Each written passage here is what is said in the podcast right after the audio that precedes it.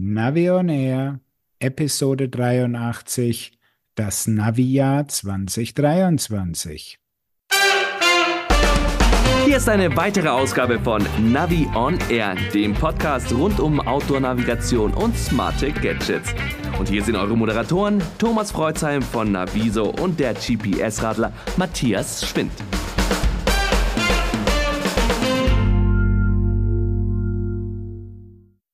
Hallo Matthias.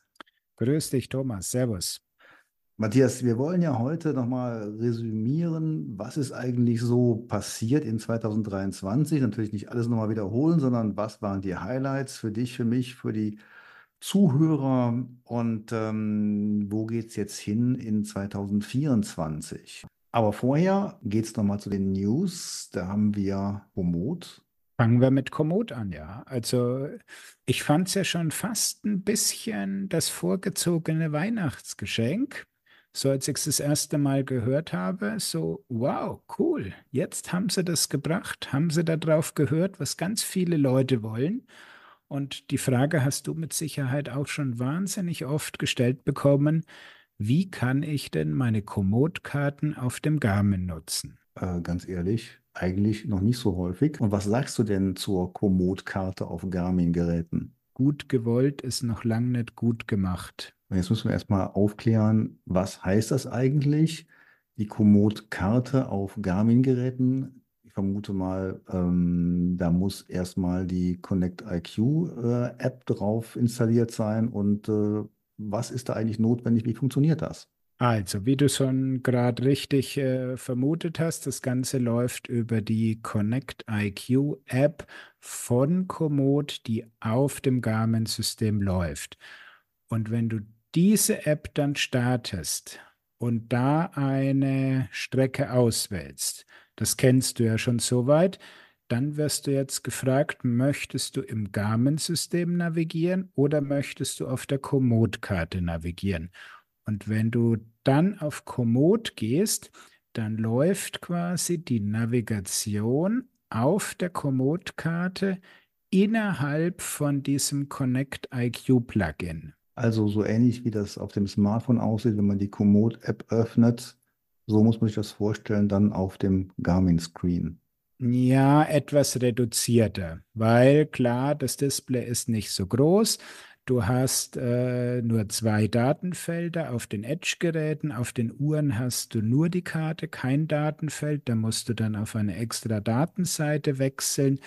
Und dann läuft die Zielführung innerhalb von dieser Verpackung der Connect IQ App aber auf dem Garmin. Also es ist nicht so, wie man das zum Beispiel aus dem Auto mit Android Auto kennt, dass eigentlich alles auf dem Smartphone läuft und nur das Bild auf das dumme Display gespiegelt wird, sondern es läuft da schon recht viel im Garmin-Gerät.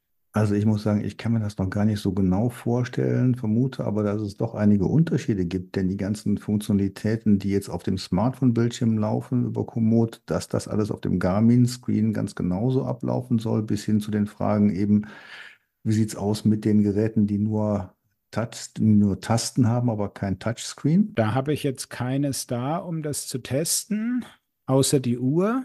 Da funktioniert es recht einfach. Also so ein Edge 540 wüsste ich jetzt nicht, wie das da funktioniert. Viel schlimmer finde ich, dass sozusagen das Garmin-System da sehr entkoppelt ist. Und das Einzige, was eben durchgereicht wird, ist das GPS-Signal vom Garmin und die Steuerung über Start, Stopp, Pause. So, und das heißt also, wenn ich das richtig verstehe, dass das ganze Routing erstmal serverbasiert läuft, also wie bei der Komoot-App auch, dass eine Neuberechnung dann eben auf äh, Mobilfunkempfang angewiesen ist. Und das heißt eben auch, dass der, das Garmin-Gerät mit dem Smartphone gekoppelt sein muss, oder? Ja, es muss gekoppelt sein, aber jetzt kommt das Schlimmste. Es gibt kein Rerouting. Auch nicht, wenn du online bist. Das kriegen sie irgendwie nicht hin und her, die Daten, sondern wenn du die Strecke verlässt, dann kriegst du einfach die lustig blau gepunktete Linie, kürzester Weg zurück zur geplanten Strecke. Du, ganz ehrlich, finde ich gar nicht so schlecht, weil damit gibt es auch kein falsches Rerouting. Ja, aber die meisten Leute, die ich so spreche, die wollen einfach schon dieses Komfortfeature, dass sie wieder eingefangen werden. Es gibt da Menschen, die wollen kein Rerouting und für die ist das noch okay. Also äh, insofern, ein Nachteil muss nicht für jeden ein Nachteil sein. Aber was äh, ich jetzt festgestellt habe, was wirklich doof ist, wenn diese Connect IQ App läuft und du im Vordergrund navigierst, dann kommst du überhaupt nicht an die Einstellungen vom Garmin ran. Sprich, du kannst nicht mal die Helligkeit von deinem Display verändern. Was ist jetzt der große Vorteil? Die schöne Komoot-Karte, sage ich jetzt mal. Was ja wirklich viele Leute wollen. Und ich meine, zweifelsohne, die Karte ist schön gestaltet, also rein vom, vom optischen äh, Erscheinungsbild. Und diese Karte möchten einfach viele Leute auch auf ihrem Garmin sehen. Und denen gefällt halt die Original Garmin-Karte nicht so gut. Aber das haben sie jetzt, die Karte. Aber in meinen Augen mit ganz schön vielen Nachteilen erkauft. Ja, bin mal sehr gespannt. Ich glaube auch, dass es für viele Leute hm, ganz attraktiv ist. Ob es wirklich von der Navigation her große Vorteile bietet, äh, weiß ich nicht. Ich baue da immer noch drauf, den Track vorher zu planen und egal welche Karte dahinter ist, ähm, den will ich fahren und dann ist gut. Ja, das kannst du auf beiden machen. Und ganz wichtiger Hinweis noch, dieses ganze Feature steht nur Komoot Premium Abonnenten zur Verfügung. Also es gibt jetzt noch irgendwie einen Start äh, Freizeitraum, aber ab nächstem Jahr wird das Ganze dann eben nur noch für Komoot Premium Nutzer sein. Ich meine, das, das Ausprobieren ist die eine Sache. Aber ich glaube nicht, dass das jetzt das Killer-Feature ist, was die Leute scharenweise äh, zu Premium-Abonnenten macht. Das würde ich auch so sehen. Ähm, sag mir noch eins, äh, die Premium-Version in der Karte hat ja den Vorteil, dass man da Rad- oder Wanderrouten draufblenden kann. Ist denn überhaupt eine Veränderung der Karte möglich oder ist es ein Kartenbild, äh, was gar nicht ähm, inhaltlich verändert werden kann auf den Garmin-Geräten. Also du kriegst nur die Standard-Komoot-Karte, nicht mit diesen Mountainbike- oder Radinformationen und dabei auch noch das andere, was sehr viele Leute sehr gerne nutzen, die Highlights werden auch nicht angezeigt. Also, das ist doch äh, eine ziemlich abgespeckte Version. Würde ich auch sagen. Also, ich glaube, da müssen wir uns nicht äh, tiefergehend mit beschäftigen. Also ich glaube, dass sich da noch was tun wird, was ich, was man wirklich sagen muss, die Komoot-Entwickler gehen auf die Hardware-Kollegen zu. Das ist ja eigentlich eine Sache, ähm, das, was nicht so üblich ist unbedingt in der Szene. Aber da haben sie auch sehr viel schon bewegt und Garmin als äh, klar Premium-Partner genommen, würde ich auch machen, einfach aufgrund der Marktdominanz. Ich denke, da wird noch einiges passieren. Ja, haben wir das Thema Komoot soweit mal durch. Und du hast noch seit einiger Zeit einen Powermeter-Test in einem ganz bestimmten Magazin. Richtig. Ich hatte seit Spätsommer hatte ich den halben Keller voll mit Rennrädern und mit Leistungsmessern in allen möglichen Varianten. Und da habe ich eben zusammen mit einem Kollegen von der Bikebild einen großen Test gemacht und ähm, ja, den haben wir jetzt zusammen in der letzten Ausgabe, Dezember-Ausgabe eben veröffentlicht. Meine Beobachtung ist, dass jetzt mehr und mehr Rennradler sagen, ja, das muss drin sein, also muss dran sein, genauer gesagt, äh, darf nicht so viel kosten, aber eigentlich wird es mehr und mehr zum Standard.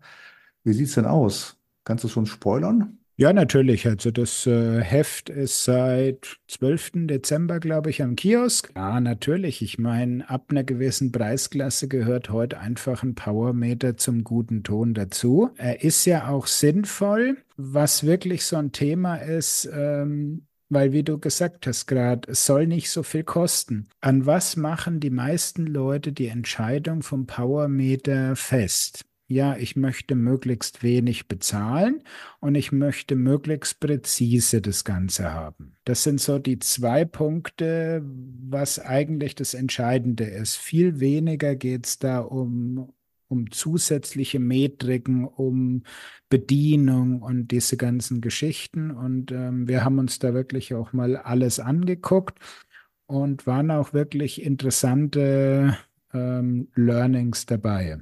So, und was ist jetzt dein Fazit? Gibt es da wirklich so riesige Unterschiede in den Geräten, in der Technologie? Oder kann man jetzt sagen, mit äh, einem Betrag von XY, ein paar hundert Euro, bist du schon mit einem sehr guten Gerät dabei? Also erstens mal ja, du musst keine vierstellige Summe mehr ausgeben, um da was ordentliches zu kriegen. Ansonsten musst du dir vorher schon mal die Gedanken machen, was du denn haben möchtest.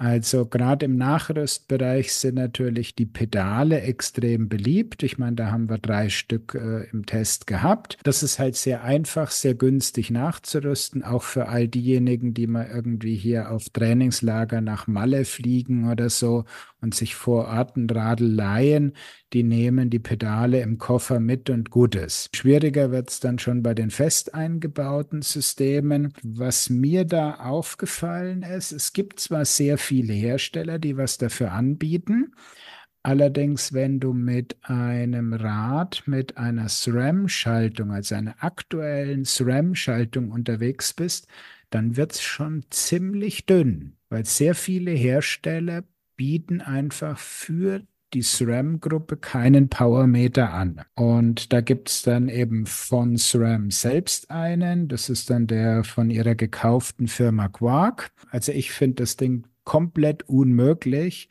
weil die haben den Powermeter fest in die Kettenblätter integriert. Sag noch mal was ganz kurz zur Technik. Ich stelle mir das so vor, also als Übertragungstechnik äh, ANT Plus oder Bluetooth, äh, ein Sensor und ein entsprechendes Protokoll.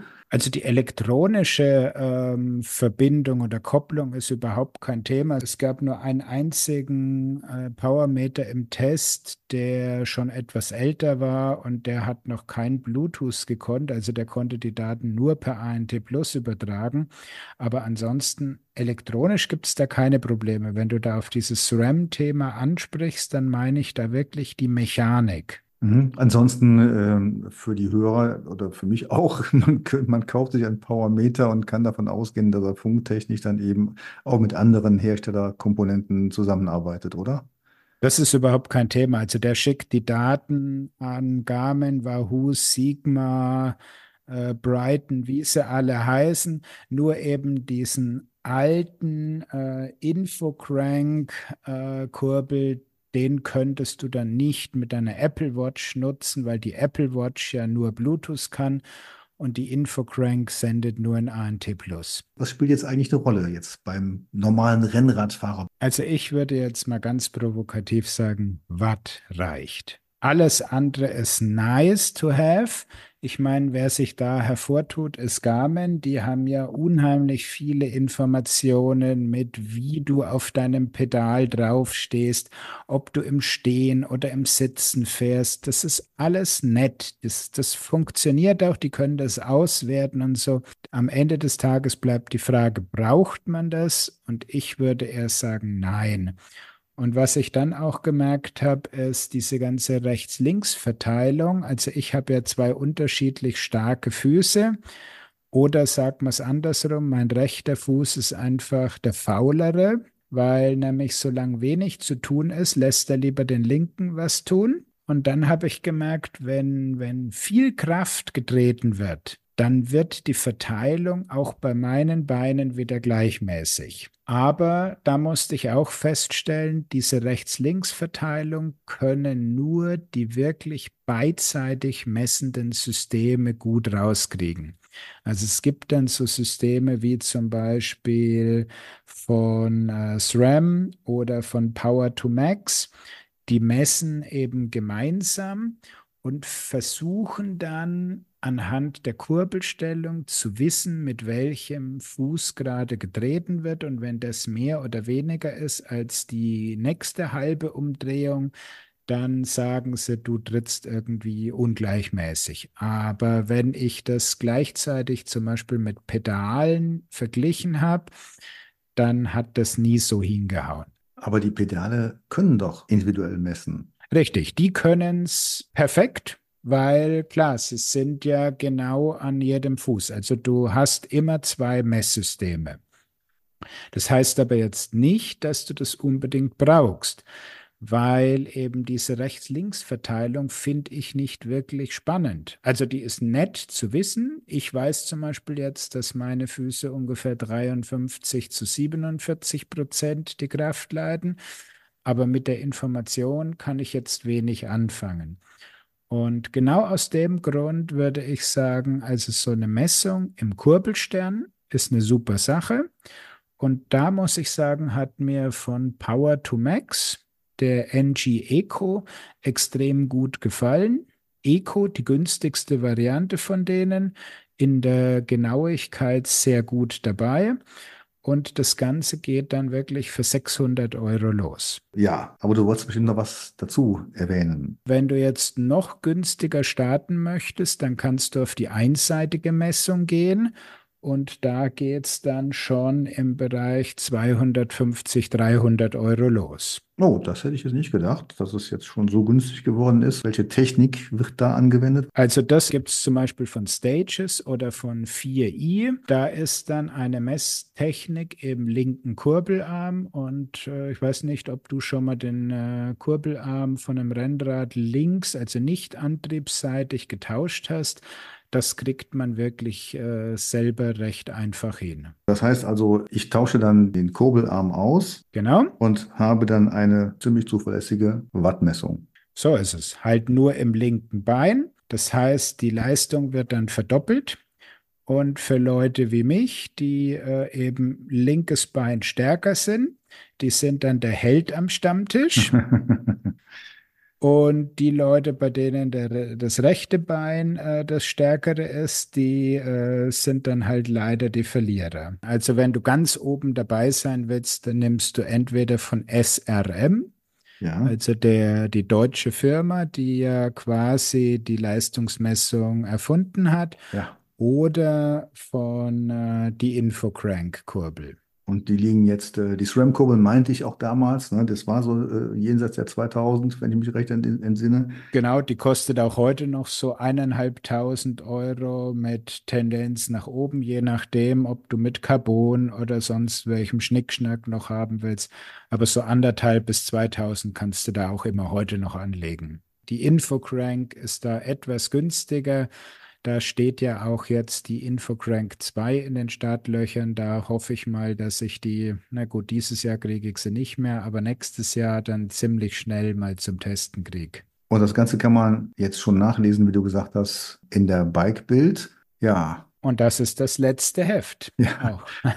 das ist ja nicht so ganz gewöhnlich, dass ein Magazin dieser Klasse, Masse, jetzt auf einmal dann äh, beendet wird. Ja, hat mich auch sehr gewundert. Da ist was an mir vorbeigescrollt und so. Und dann dachte ich, aha, Sie gehen jetzt mit der Zeit und stellen das Printheft ein und machen nur noch online. Aber auf Nachfrage, nein, es wird komplett eingestellt. Also die komplette Redaktion wurde, wird aufgelöst. Das ist ja schon ein Ereignis aus dem Navi-Jahr 2023, unserem eigentlichen Hauptthema. Aber es gibt ja auch Positives zu berichten. Vielleicht wollen wir mal einen kurzen Rückblick so persönlich äh, starten. Was war denn ja deine Hardware-Überraschung in diesem Jahr? Gut, mit Überraschungen ist immer so eine Sache, aber ich würde schon mal sagen, ähm, das Highlight jetzt in unserem Kernthema war für mich schon der ROX 12.1 Evo von Sigma. Ah, wir sind ja schon wieder so einig hier.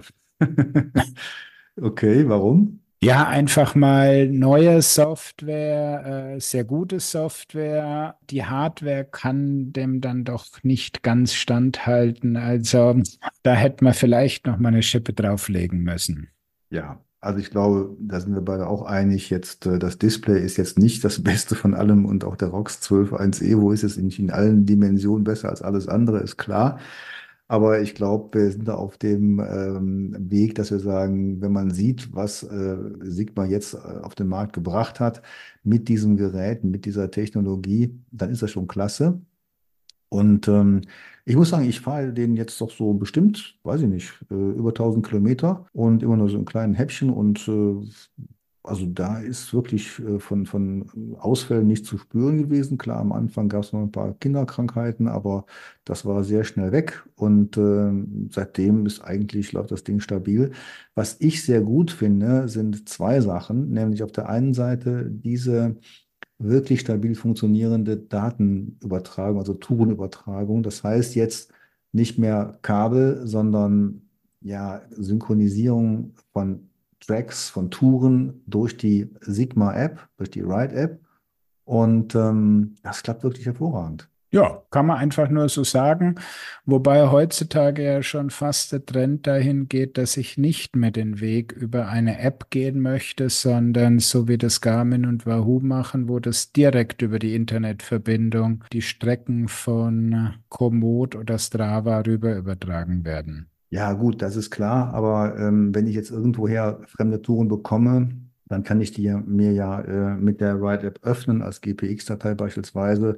Und dann ist wirklich klasse, äh, es wird sofort ähm, aufgenommen, es wird angezeigt, also in der App. Und dann tippe ich einfach mal auf einen Stern. Und wenn der Stern rot ist, dann wird es auch synchronisiert, wenn der Sigma Rocks an ist. Und das klappt wirklich gut. Und so kann ich auch ziemlich schnell auch Touren wieder löschen. Also nicht einfach nur Daten übertragen, sondern eben mir genau aussuchen, welche Touren möchte ich auf dem Navi haben äh, und das waren äh, Features, die jetzt äh, so gut noch nicht bei allen anderen so komfortabel funktionierten. Das fand ich wirklich klasse. Absolut, ja. Ja, genau. Und für mich eben auch nochmal, das ist so mein persönlicher Techniktrend. Bislang war ich immer ein Vertreter von, ja, Kabelübertragung muss sein, weil ich mit vielen Drahtlosen dann doch schlechte Erfahrungen gemacht hatte. Das ist jetzt wirklich, das hat mich überzeugt. Nicht nur das, muss man auch sagen, aber das ist nochmal äh, ja, ein Feature, was ich auch sehr häufig jetzt anwende und äh, das ist wirklich prima. Und die zweite Geschichte ist das Routing auf dem Gerät. Äh, Sigma nutzt ja auch da, wie fast alle anderen OpenStreetMap. Aber das Routing auf dem ROX haben die so gut hinbekommen, dass man jetzt für mich, für die Anwendung Trekkingrad Gravelbike, da doch sehr schöne und geeignete Wegeverbindungen herausgefunden hat. Absolut, genau. Mit einer Ausnahme und das ist dieses, äh, wie heißt es, Draw to Root oder so, wo du mit dem Finger auf der Karte ja. rumfummeln sollst. Also das ist nur für, ähm, naja, ich möchte jetzt nichts sagen. Ja. ja. Wer das äh, schön schreibt. Ich würde auch noch mal eine Lanze auch für die anderen Kolleginnen und Kollegen brechen, denn ähm, bei Garmin fand ich zum Beispiel jetzt klasse, dass sie diese Energieausdauer bei ihren Geräten, ja, dass einfach immer mehr Geräte diese, diese Klasse haben und dass man jetzt doch sehr, sehr lange damit auskommen kann, das finde ich gut. Ja, von Garmin haben wir ja auch ein paar Neuheiten gesehen. Das war ganz zum Anfang dieser ähm, GPS Map 67. Mhm. Also ein neuer ja, ein neuer Klassiker, sag ich mal, war jetzt aber nicht so wahnsinnig viele Sachen. Viele haben natürlich geschimpft, dass er jetzt immer einen fest eingebauten Akku hat, aber da kommen wir jetzt zu dem Thema, was du gerade schon gesagt hast, der hält so lange, also das ist schon ganz ordentlich. Er hat jetzt dann auch äh, in allen Modellen immer den wirklich perfekten Multiband, äh, Multi-GNSS-Empfänger drinnen. Also da gibt es auch nichts mehr zu jammern. Ähm, naja gut, außer die Streckennavigation, die kriegt Garmin immer noch nicht hin. Ja. Das bleibt ein Wunsch für 2024. Nochmal zum 67er. Ich habe den ja auch häufiger eingesetzt. Jetzt äh, auf Wanderungen fand ich gut. Und auch da überzeugten oder haben mir die Kleinigkeiten Freude gemacht, die da besser geworden sind. Also beispielsweise die, die Tasten zu bedienen. Ne? Da, da spielt ja auch so Tastendruck eine Frage, spielt eine Rolle ähm, und äh, zum Beispiel die, die ähm, Scrollgeschwindigkeit der Karte, das muss man ja eben dann mit den Pfeiltasten machen. Das klappt ziemlich gut. Also von der Bedienung ist er nochmal ein deutliches Stück besser geworden als seine Vorgänger. Da war natürlich auch häufiger mal die Frage, ich habe jetzt einen 66er, lohnt sich jetzt einen 67er? Und die, die dann umgestiegen sind, die haben dann doch gemerkt, Mensch, ja, natürlich braucht man das jetzt nicht unbedingt, aber es war spürbar besser. Also der 67er ist meines Erachtens dann nochmal wirklich ein deutliches Stück reifer geworden. Genau, das kann man wirklich sagen, er ist gereift. Mhm. Aber das andere, hättest du mit einem neuen E-Trax-Gerät gerechnet? Du meinst den e-Trex SE? Ja, das ist er ja dann geworden, aber hättest du noch mit einem neuen e-Trex gerechnet? Ich hätte vor allem nicht damit gerechnet, dass Garmin die Touchscreen-Geräte auslaufen lassen. Das finde ich eigentlich schade. Das ist verwunderlich, ja, dass da immer noch nichts kam. Also kein Nachfolger. So. Aber wir waren jetzt beim e-Trex SE. Ja, hast du ihn probiert? Hast du ihn, hast du ihn getestet? Ja, gell, du ja, nicht? Doch, auch. Und doch. Äh, was ich jetzt total interessant finde, er zeigt ja die klassische Garmin-Navigationstechnologie aus der, den Anfangszeit, sprich Tracks, Routen, Wegpunkte, kann super GPX-Dateien auslesen und kann jetzt vor allen Dingen das auch mit der Explore-App auch sehr gut synchronisieren. Also auch das, muss ich sagen, hat mich überzeugt. Also wer ohne Karte zurechtkommt und da die klassischen Sachen machen möchte, der ist damit super aufgehoben und ist damit super bedient. Ein bisschen anders stehe ich dann zu der später im Jahr nachgeschobenen äh, E-Trax Solar-Variante da muss ich sagen, ähm, steht für mich eigentlich der Aufpreis in keiner Relation zu dem Vorteil. Ja, das haben wir ja auch schon in einer Episode dann besprochen. Aber du wolltest noch was sagen zum Thema Edge 540 und 840. Genau, das war ja in der Fahrradwelt waren das die neuen Geräte, also 540, 840, die kleinen Geräte mit äh, voller Leistungsfunktionalität. Äh, 540 reine Tastenbedienung, Besonderheit jetzt am 840, du hast die freie Wahl zwischen Taste und Touchscreen. Und das finde ich eine sehr interessante Option.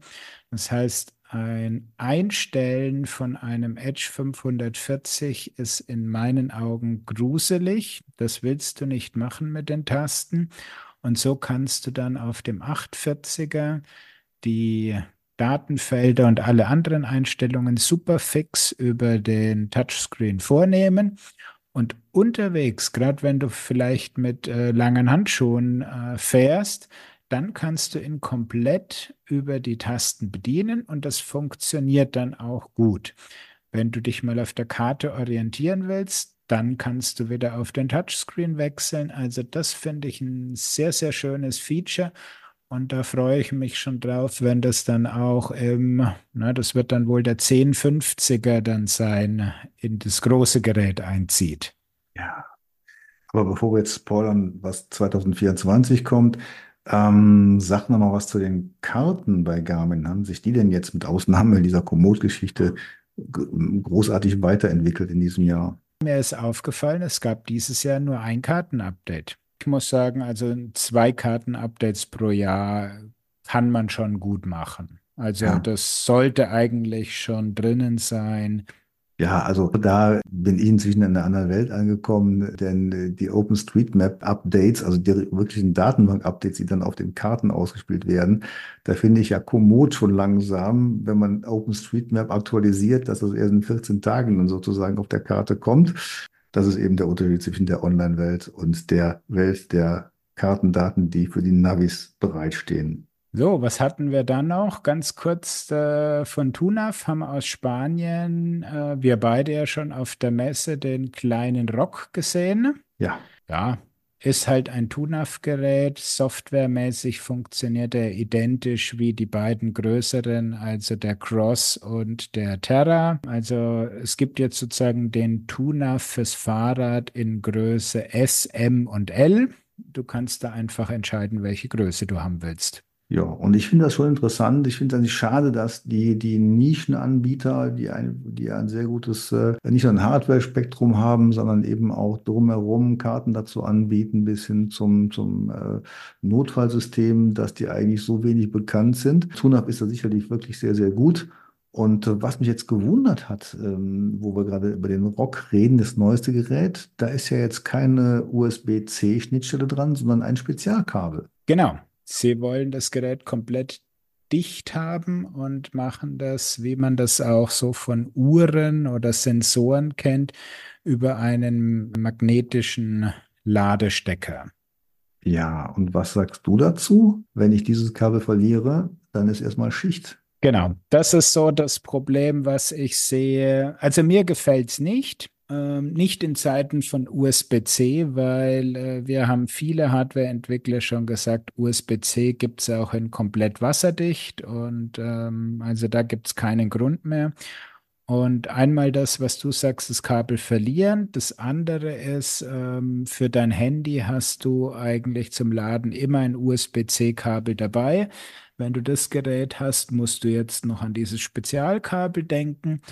Und das andere Problem ist, du kannst damit Daten nur noch drahtlos übertragen, weil mit diesem Ladekabel hilft es nichts, da das Ding an den Computer anzuschließen. Ja, die Nischen Anbieter. Ja, was sagst du? Haben die Nischenanbieter eine Chance demnächst auf dem deutschen Markt? Uh, ich glaube, das wird da sehr schwer. Also gerade in die Richtung Brighton, ja, sie haben ein gutes Produkt, aber auch da habe ich schon wieder Sachen so im Flurfunk gehört. Hm, ob das so äh, mit dem Vertrieb in Deutschland, muss man mal abwarten. Ja gut, das ist die eine Sache. Technisch, glaube ich, kann man da durchaus Ja zu sagen. Ähm, ja gut, aber wenn du ihn nicht kaufen kannst oder nur im eigenen Online-Store und so, dann ist es auch immer so. Ich meine, warum kaufen die Leute gerne einen Garmin oder auch jetzt eine, einen Sigma? Ja, weil du ihn halt an wahnsinnig vielen Orten kaufen kannst. Das ist schon richtig. Ja, ich meinte jetzt, äh, spricht was dagegen, jetzt technischerseits äh, ein Gerät von diesen Nischenkollegen zu kaufen. Wie wir jetzt erwähnt haben, die sind technisch auch sehr gut. Von daher Absolut, ja. Und ähm, also das ist überhaupt kein, keine Frage. Ähm, also der Grad, die, die TUNAF-Geräte gefallen mir im Bereich, wenn es ums Wandern geht, extrem gut. Also der Cross ist für mich der perfekte Nachfolger von dem Oregon von Garmin. Ja, ich glaube, da gibt Garmin jetzt auch einiges ab an äh, Anteilen, die sonst Oregon-Geräte oder Itrex Touch-Geräte haben könnten. Und da wird jetzt wahrscheinlich sich, äh, könnte sich Tunaf gut ausbreiten. Hoffen wir es mal, ja. Zu wünschen wäre es Ihnen. Ja, ähm, gehen wir nochmal zur E-Bike-Navigation und äh, denn wer A sagt, muss auch B wie Bosch sagen. Nischenanbieter? Nischenanbieter nein, Bosch? Nein, Gottes, nein, Gottes Willen, nein. Wir sind bei Bosch und wir fragen uns natürlich, wie geht es bei denen weiter? Ich hatte jetzt gerade wieder meine Meisterklasse jetzt äh, bei den Fahrradmechanikermeisterausbildung in Frankfurt und klar, E-Bike, Bosch, Bosch Navigation, da spricht man über Neon oder spricht bislang über Neon und irgendwie ja, hat man so den Eindruck, ähm, diese Computer, diese Hardware-Komponente, wie geht es mit denen eigentlich weiter? Also es ist recht einfach, wie man so schön im Ingenieursprech sagt, das ist EOL. Mhm. End of Life. Ah, das heißt? Es werden nicht mehr lange die, die bisherigen Systeme, wozu das äh, Nyon gehört, überhaupt noch hergestellt und an Fahrradhersteller ausgeliefert. Natürlich wird noch äh, produziert für Ersatzteile und so, also da muss man sich noch keine Gedanken machen. Aber neue Fahrräder wird es damit nicht mehr geben.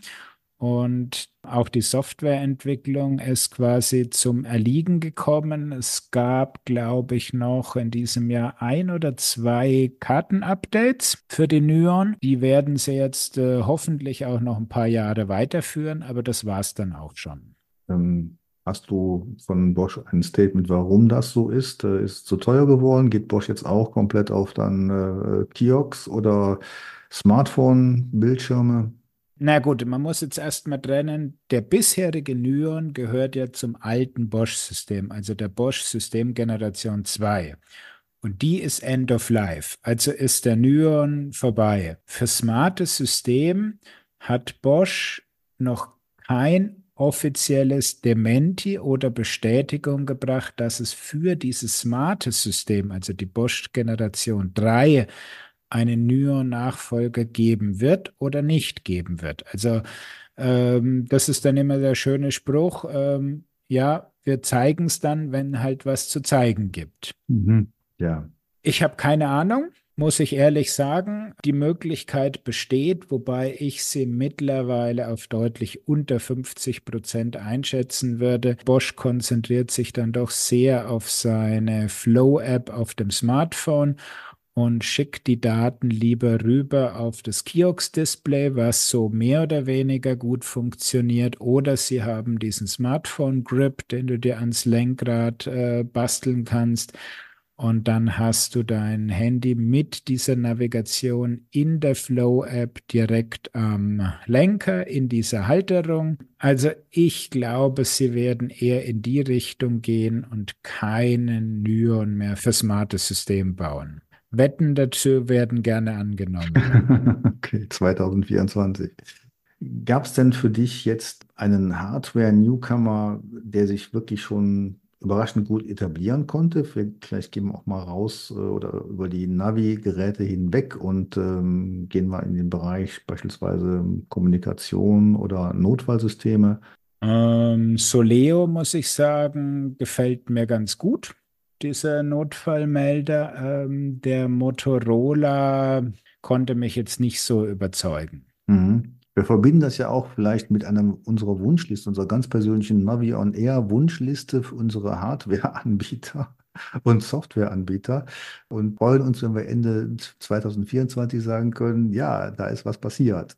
Also ein Wunsch wäre jetzt beispielsweise, wo du so Leo sagst äh, oder Notfallsysteme, dass es deutlich einfacher ist einzurichten und dass auch die Notfallkommunikation, also die Abwicklung des Notfalls selber über dann einen Gesprächspartner, dass die deutlich besser wird. Aber wenn wir mal einen anderen Bereich uns anschauen, nämlich zum Beispiel die E-Biker, die ganz klassischen Pärchen, die unterwegs sind und dann miteinander sprechen wollen, da fand ich, hat sich in diesem Jahr für mich persönlich wirklich eine schöne Qualitätssteigerung ergeben.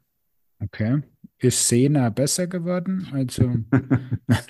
Wir haben ja schon über Sena gesprochen halt. Sena mit den S1-Helmen und der Bluetooth-Kommunikation, die als Nachrüstbausatz für jeden beliebigen Helm dann auch zur Verfügung stehen soll. Das finde ich richtig klasse. Die Qualität ist super. Und das war für mich die Überraschung, die positive Kommunikationsüberraschung in diesem Jahr. Okay. Dann äh, möchte ich noch mal einen kurzen Ausflug in die Welt der Uhren machen, weil auch da statten sich ja viele Leute vielleicht zusätzlich mit einer Uhr am Handgelenk aus, einer Fitnessuhr, oder überlegen, ob man da die Navigation komplett übernehmen kann. Und da hat mir sehr gut gefallen der Trend, immer mehr in Richtung AMOLED-Display, also die brillanten Displays, weil auch da kriegen es die Hersteller mittlerweile hin, dass man da zumindest eine knappe Woche mit durchkommt mhm. mit der Akkulaufzeit. Also die üblen Zeiten der Apple Watch, die am Ende des Tages platt ist ähm, und du sie jede Nacht laden musst, die sind äh, Gott sei Dank bei den Fitnessuhren zumindest vorbei. Und ich meine, ich hatte dieses Jahr im Test die Epix und ich hatte die Sunto-Uhr und die haben beide wirklich tolle Displays und haben da einen echt guten Job gemacht. Zum Wandern würde ich sie als Navigation mitnehmen. Am Fahrrad kann es mich einfach noch nicht so begeistern, weil der Blick auf das Display ist einfach am Lenker nicht optimal. Da bin ich bei dir. Beim Wandern habe ich das auch schon lange dabei. Genau so ist es super praktisch und klappt auch ziemlich gut. Genau. Kommen wir mal kurz zu den Apps. Gab es denn für dich eine App, die jetzt überraschend gut geworden ist in diesem Jahr? Also ich würde sagen, die meisten Hersteller haben sich nicht mit bahnbrechenden Neuheiten bekleckert. Der Status von Komoot hat sich gefestigt, absolute Nummer eins. Mein Hidden Champion weiterhin Locus Map. Outdoor Active spielt noch gut mit. Und was ich wirklich feststellen musste, also Strava ist nur zum Aufzeichnen und nur zum Vergleichen. Wenn ich mir angucke, wie meine Artikel und meine Videos zur Streckenplanung auf Strava laufen, da läuft eigentlich gar nichts. Mhm. Also anscheinend nutzt es wirklich kaum jemand zur Streckenplanung. Also fürs Rennrad ist auch die Strava-Streckenplanung gut. Bei gerade den Freizeittouren kannst du eigentlich Strava vergessen. Komoot ist natürlich der Platz mit vielen, vielen Funktionen etc. und klappt ja auch sehr gut. Synchronisation äh, wirklich prima. Und man muss auch sagen, die Routenberechnung von Komoot ist, was zum Beispiel das Vermeiden von gesperrten Wegen angeht, Privatwegen etc. deutlich besser als anderen Kollegen. Und damit sind wir fast schon beim Thema OpenStreetMap. Aber ich habe immer wieder die Anfragen, gibt es denn eigentlich eine kostenlose App, die fast genauso ist wie Komoot, wo ich auch mal sehen kann, wo denn Rad- und Wanderrouten verlaufen. Und da ist jetzt Mapi CZ sehr gut geworden, denn ähm, diese tschechische App, die eben mit dem deutschen Menü kommt, die zeigt nicht nur auf Wunsch Rad- und Wanderrouten als ähm, Verlauf auf der Karte, das ist ja das, was bei Komodo in der Premium-Version stattfindet, sondern die kann inzwischen auch jetzt seit kurzem noch besser mit GPX-Dateien umgehen, also Dateien, wo jetzt Tracks und Wegpunkte drin sind, Einzelziele, also das kann die wunderbar auslesen halt. Man kann auch sich eine Strecke ausrechnen lassen und hat eine schöne Zoom-Funktion an der Seite. Also das ist so ein kleiner Platzhirsch, der äh, übrigens in den Grenzregionen zu Tschechien sehr bekannt ist, aber bei den meisten Menschen noch äh, komplett eine unbekannte Nische darstellt. Und wenn es um das Thema App für Profis oder für ambitionierte Wanderer, Reiter etc. geht, nicht nur mit die Radfahrer, die auch mal ähm, Kommentar irgendwo an einen Wegpunkt setzen wollen, äh, also einen Punkt markieren wollen etc., dann gibt es Popo GPS, die App. Das wären so meine Favoriten, die auch sich nochmal weiterentwickelt haben. To-Do-Liste fürs nächste Jahr. Da sind wir schon beim nächsten Jahr. Matthias, wenn du sagen würdest, in welchem Zeitalter sind wir jetzt eigentlich trendmäßig? Was würdest du da sagen? Ja, in der Sättigung würde ich mal sagen. Also man sieht, die Riesenfortschritte gibt es nicht mehr. Die werden gerade im, im GPS-Gerätemarkt nicht gemacht. Das Smartphone wildert immer mehr. Es gibt noch einige auch gute Gründe, die gegen das Smartphone sprechen. Aber ich denke, wir werden das immer mehr sehen, dass das äh, Handy an den Lenker wandert und mal gespannt sein. Wenn man jetzt mal von der Technik schaut, dann gibt es so kleine Nischengeschichten, die immer noch zu lösen sind, zum Beispiel Touchscreen-fähige Handschuhe, die ja ja, am Anfang funktionieren, nach meinen Tests gut funktionieren teilweise auch, aber dann ihre Fähigkeit verlieren. Wie kann man jetzt beispielsweise auch mit Hausmitteln diese Dinge wieder aktiv kriegen, dass sie wieder ebenso funktionieren wie früher? Ah, okay.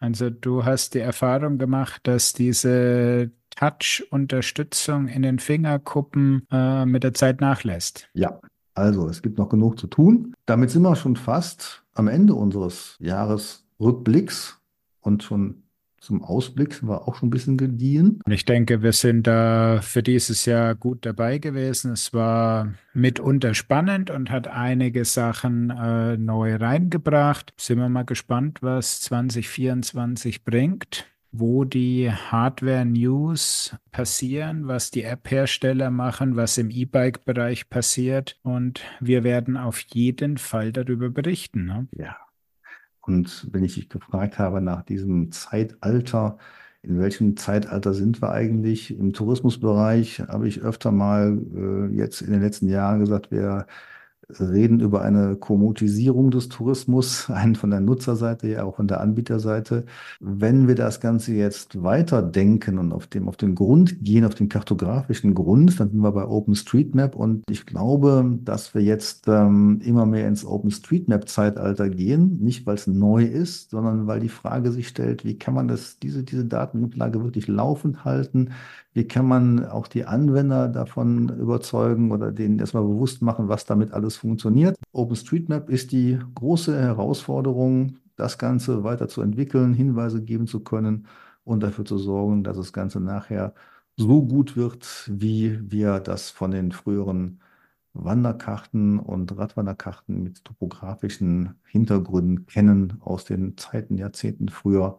Da sind wir jetzt natürlich ganz woanders, aber auch das will laufend gehalten werden. Absolut. Und da sollten wir uns auf unsere To-Do-Liste fürs nächste Jahr mal ganz fett draufschreiben, dass wir da im Bereich OSM, Kartendatenpflege und so weiter, da mal vielleicht uns ein paar Experten an die Seite holen und da mal ein bisschen mehr drüber berichten, weil wenn da mehr Leute mitmachen, dann wird es besser. Ja, und damit sind wir ja auch beim Thema Qualität. Und was ich sehr toll fand, dass wir im Jahr 2023 dieses Thema Route 3.0 entwickeln konnten. Also Qualitätsempfehlungen für digitale Tourenvorschläge, GPX-Dateien, die auf allen Geräten laufen. Was muss man da tun als Anbieter? Wie kann man es als Nutzer prüfen? Das haben wir ja auch schon ein paar Mal gemacht. Also die Qualität, digitale Qualität, die geht auch jetzt da voran. Ähm, da hoffe ich natürlich, dass da auch flächendeckend drauf ähm, eingegangen wird und dann auch so aktualisiert wird. Und ja, bin mal gespannt, wie es damit weitergeht. Ich denke, wir sind jetzt wirklich am Ende, oder? Möchtest du noch einen großen Ausblick für nächstes Jahr machen? Ähm, ich sage mal Meet and Greet, denn wir sind ja auf verschiedenen Messen jetzt äh, Anfang nächsten Jahres zu sehen und auch zu sprechen. Bei mir wird es die, ähm, die CMT sein, die, die Fahrradmesse in Hamburg, die äh, Fahrradessen und äh, du wirst ja sicherlich auf der Free anwesend sein. Genau. Und ich plane auf jeden Fall mal kurz rüber zu rutschen nach Stuttgart. Dann äh, kann man uns beide da erleben. Da bin ich dann vielleicht mal kurz zu Gast bei dir am Stand. Dann Mitte, Ende Februar München Freemesse. Damit würde ich sagen, können wir das Jahr jetzt navigationstechnisch abschließen in unserem Podcast. Ich fand es klasse, Matthias. Hat richtig Spaß gemacht, mit dir das Ganze immer wieder durchzuwälzen ich glaube, wir haben auch noch genug zu tun fürs nächste Jahr. Mit welchen Navi-Systemen, Karten und äh, Sensoren auch immer. Was wünschen wir unseren Hörern? Immer den richtigen Weg zu finden. Oder wenn man mal einen anderen Weg hat, dass der spannend wird und vielleicht neue Einblicke gewährt. Jeder Umweg erhöht die Ortskenntnis. Oder so. Gut, also in diesem Sinne euch allen frohe Festtage, guten Rutsch und wir hören uns wieder im nächsten Jahr. Bleibt uns treu. Bis demnächst. Tschüss. Ciao. Sie haben Ihr Ziel erreicht.